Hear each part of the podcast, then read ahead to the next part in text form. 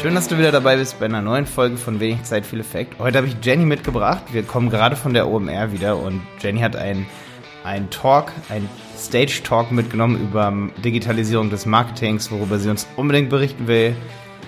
Ja, äh, schön, dass ich wieder dabei sein will. Also ich war auf jeden Fall mit Malte zusammen bei der OMR und es gab einen Talk, ähm, der mich dazu jetzt bewegt hat, bei dieser Folge mitzumachen.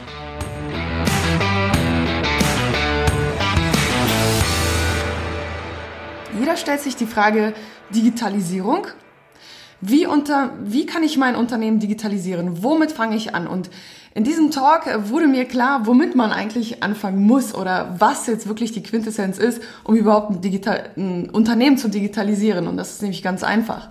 Ähm, Jesko Perry und Thomas Oberste äh, Schemmann von McKinsey und einmal von Douglas ähm, haben gesprochen über ähm, äh, die Marketingwelt, äh, wie sie sich bewegt, also Richtung künstliche Intelligenz und ob wir als Person oder als Unternehmer das eben auch machen. Und ich fand es halt sehr interessant, dass die meisten deutschen Unternehmen immer noch so denken, hey, ich bin ein 100 Jahre altes Unternehmen, es läuft, ähm, wieso soll ich jetzt irgendwas mit Internet machen? Oder? Ja, und äh, dabei, also mich würde mal interessieren, was war jetzt, was war die Kernaussage von den beiden zum Thema Digitalisierung? Also du hast mir was erzählt, was ich echt spannend fand, was so ein bisschen auch unsere These, sage ich mal, unterstützt, so, mhm. wo wir halt sagen, gerade wenn wir sowas wie die Deutsche Post beobachten, wo wir uns schlapp lachen, wenn wir die mhm. auf der OMR sehen, wo wir sagen, okay, ihr seid zwar irgendwie digital ein bisschen aufgestellt, aber das äh, merken ja die Kunden nicht. Die, die, die Kunden lachen euch ja quasi aus. Also ja, na klar.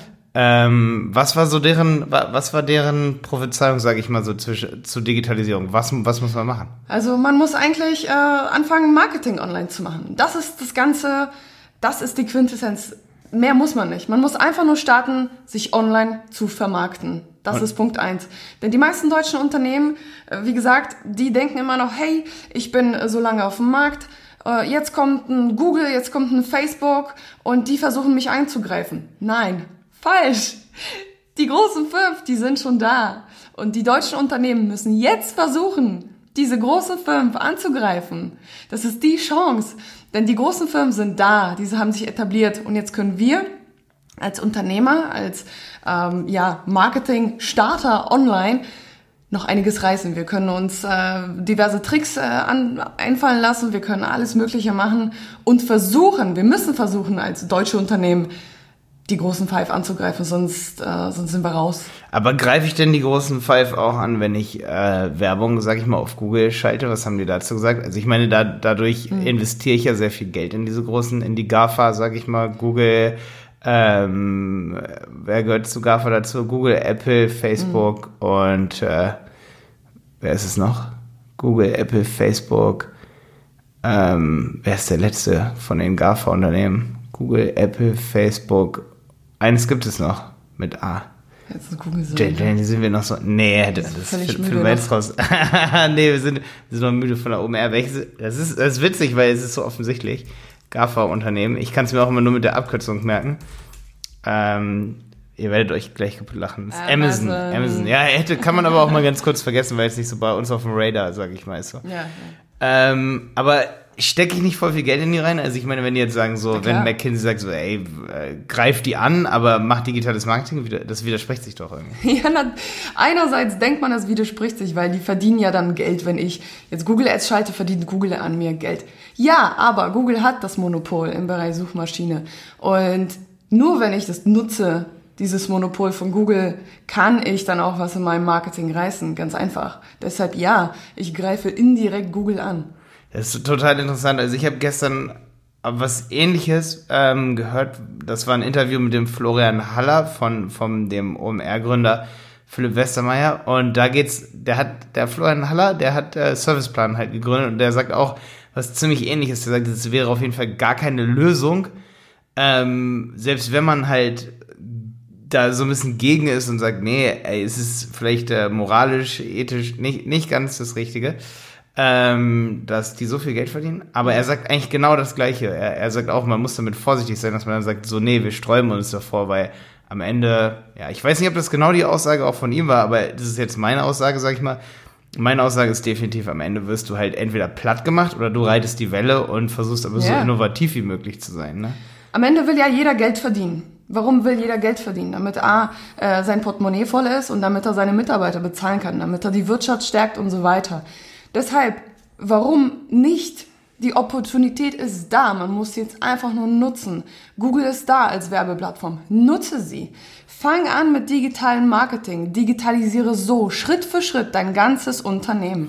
Ja, die Frage ist immer, wie kriegst du Digitalisierung in andere äh, Bereiche des Unternehmens rein, wie zum Beispiel den Technologie- und Forschungsbereich, wenn du einfach nur, sag ich mal, Marketing machst oder Marketing digitalisierst. Wie digitalisieren sich dann die anderen Bereiche mit? Was haben die dazu gesagt? Ja, man muss einfach mit einem Prozess anfangen. Man kann nicht äh, einen Change-Prozess an jeder Schraube drehen. Das funktioniert nicht, ja, weil das ist ein langwieriger, langjähriger Prozess. Deshalb mit Marketing anfangen. Dort hat man bereits die ersten Online-Leads. Man sammelt ja auch die Kundendaten online und so verändert sich dann auch das Ganze. Man hat dann die Daten vom Kunden in CRM und so weiter. Aber meine Hypothese wäre jetzt so ein bisschen, was ist denn, wenn ich, also ich meine, ich bin ein absoluter Marketingverfechter, aber ich würde jetzt ganz kurz so eine Gegenhypothese aufstellen. Einfach weil es auch interessant ist und man sich das überlegen kann. Es hängt ja auch so ein bisschen von der Art des Unternehmens ab. Was habe ich jetzt für ein Produkt, was für eine Dienstleistung? Wenn ich jetzt mein Produkt absolut digitalisiere und mein Geschäftsmodell auf den Kopf stelle und das Produkt ist absolut ein innovatives, disruptives Produkt, ähm, digitalisiert sich nicht dann auch das Marketing irgendwie von selber? Da habe ich nämlich auch was Interessantes gehört. Zum Beispiel, das war auch von dem Tarek, das war von dem Tarek Müller, auch im OMR-Podcast. Jetzt gerade, das waren so meine letzten zwei Tage, da habe ich die beiden Podcast-Folgen gehört. Das fand ich zum Beispiel interessant, was er sagt, dass bei denen zum Beispiel inzwischen Marketing bei About You fast nur noch Influencer-Marketing ist. Die haben erst Google Ads gemacht, die haben viel Facebook oder die haben irgendwelche Ad-Plattformen benutzt, Werbeplattformen. Und jetzt ist halt so, dass sich ganz viele halt über die App, ähm, das App-Empfehlungen von Freunden zu Freunden, dass das das Hauptmarketing bei denen ist. Die, die müssen also eigentlich gar nichts mehr machen. Ich meine, es ist digitales Marketing, ja, auf jeden Fall, aber die haben Konzepte und Produkte, sag ich mal, die, Aber womit So. haben sie angefangen? ja, wahrscheinlich mit Google Ads. Siehst du? Und das ist es ähnlich. Also du kannst dann natürlich auch auf Influencer-Marketing gehen. Ja. Wenn dich aber niemand kennt, Ja. wird auch kein Influencer auf dich aufmerksam. Ja, das ist Punkt. About You vielleicht so ein ganz gutes Beispiel, weil die haben natürlich fett die Welle geritten und sind aber irgendwann total unabhängig davon. Ja. Und sagen, hey, wir haben unsere eigene App, die wird weiterempfohlen und so. Und zack, sind die komplett durch und die Konkurrenz, also die lachen sich halt äh, kaputt, beziehungsweise die sind relativ fair, kommen sie rüber, sag ich mal. Ähm, aber ist krass, ja, okay. Google Ads sind ja nicht nur da, um Leads zu generieren. Sie sind ja auch da, um eine Brand Awareness zu schaffen. Und das haben About You halt gemacht. ja. Eigentlich. Ja. ja, und jetzt haben sie es gar nicht mehr nötig, da nur noch Nein. irgendwas zu machen. Genau. Das ist heftig. Ja, das ist ein cooles Beispiel, auf jeden Fall. Und äh, kannst du noch mal ganz kurz sagen, wie haben Douglas und McKinsey, also die beiden haben einen Vortrag gehalten, also Ja. Mhm. zwei von, von, von den Mitarbeitern. Ähm, oder waren das, waren das die Mitarbeiter? Wer, wer waren die beiden? Ähm, was, haben die, was haben die noch so erzählt? Also es gab eine Fallstudie von Douglas zum Thema, ähm, wie haben die ihr Online-Marketing in den letzten zehn Jahren verändert. Und da haben die erstmal eine E-Mail gezeigt, die man eben als Newsletter bekommen hat. Da gab es eben einen Text und der war, es ging quasi um Make-up. Ja? Und irgendwie sollte damit jede Frau angesprochen werden. Das funktioniert aber nicht, weil es gibt Frauen, die sind 16, die schminken sich, dann gibt es Frauen, die sind 80, die schminken sich. Ja? Du hast also so viele Jahre ähm, an Erfahrung und an anderen Themen, die die Frau beschäftigt. Bedeutet, die junge Frau will alle Trends ausprobieren, will alles neu, will neue Sachen sehen. Und die ältere Frau will Sachen, auf die sie vertraut, die sie kennt, äh, die eine hohe Qualität haben, Gesichtspflege und so weiter und so fort. Und die Werbung von damals war eigentlich Bullshit. Kurzum, sie hat keine Frau angesprochen, weder jung noch alt. Irgendwann haben sie angefangen, mit der KI ähm, Newsletter rauszusenden, die ähm, eben speziell auf die Bedürfnisse der Frau ja, ansprechen. Bedeutet, die haben über Jahre Umfragen gemacht. Die haben durch die KI beispielsweise so drei Vorschläge gemacht, ähm, ob dich das interessiert. Hier einmal Lippenstift, sagen wir dann einmal ähm, Lippenpflege oder ja, Anti-Falkencreme. Also wirklich zugeschnitten auf die einzelnen Interessen. Ja, die haben es getestet und unten hatten sie drei Buttons. Ist das relevant für dich? Gefällt dir, was du siehst? Und am Anfang haben alle geklickt, nein, gefällt mir nicht, gefällt mir nicht, gefällt mir nicht. Und die KI wurde immer intelligenter.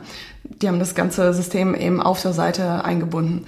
Und dann wurde es halt immer besser. Man hat wirklich im Verlauf, im Graphen gesehen, wie sich das Ganze ja, wandelt, mhm. eben zu Nein gefällt mir nicht, zu Ja gefällt mir. Und jetzt ist die KI so weit, dass wirklich sehr spezifische Werbung kommt, oder besser gesagt Vorschläge für Frauen, die sich wirklich dafür interessieren. Also es ist unglaublich, mhm. wenn ich jetzt auf Douglas gehe, das stimmt wirklich, bekomme ich äh, die Vorschläge, die mich auch interessieren würden. Mhm. Das haben sie mhm. geschafft und mhm. das haben sie nur mit der KI geschafft. Ja.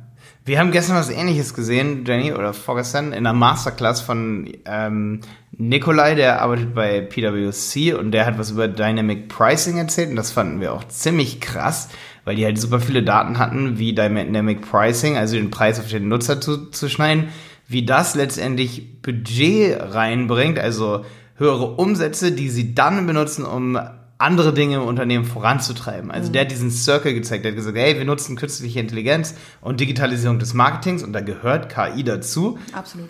Ähm, um dann am Ende, weil wir diese Systeme benutzen, zum Beispiel diese Newsletter-Tools, da kriegen wir dann, sage ich mal, ähm, 10, 20 Prozent Wachstum rein und wir benutzen dieses Wachstum, um dann in unser in unsere Produktforschung, in unser Produkt und in unsere und in den Rest der Digitalisierung zu investieren. Und das Coolste ist, finde ich, an diesem Marketing oder an der Digitalisierung des Marketings, dass du deine Kundenkommunikation ja grundlegend änderst. Und dadurch mhm. hast du viel bessere Daten über den Kunden ja. als die Konkurrenz. Du verkaufst nicht nur mehr, sondern du hast auch bessere Daten. Das wird oft im Marketing vergessen. Ne? Ja, und man darf nicht vergessen, dass ab einem bestimmten Punkt der Kunde nicht mehr Kunde ist, sondern zum Fan wird. Ja, absolut. Und, ja, Oh ja, ich habe auf jeden Fall aus dieser Podcast-Episode hier bestimmt fünf Ideen wieder, wo ich sage, okay, gerade über das Dynamic Pricing, über ein paar andere Erfahrungen auf der OMR kann ja. man noch ein paar Folgen auf jeden Fall machen, weil es uns auch echt vom Hocker gerissen hat. Denke ich auch. Ich denke, wir belassen es heute bei dem Thema hier. Wenn ihr irgendwelche Fragen habt, wir freuen uns auf Kommentare, wir freuen uns auf Feedback. Schön, dass du wieder dabei warst, Jenny. Ja, danke. Du hast dich so schön am Anfang versprochen. Ich,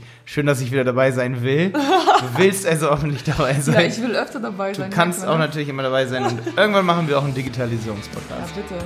Alles klar, haut rein.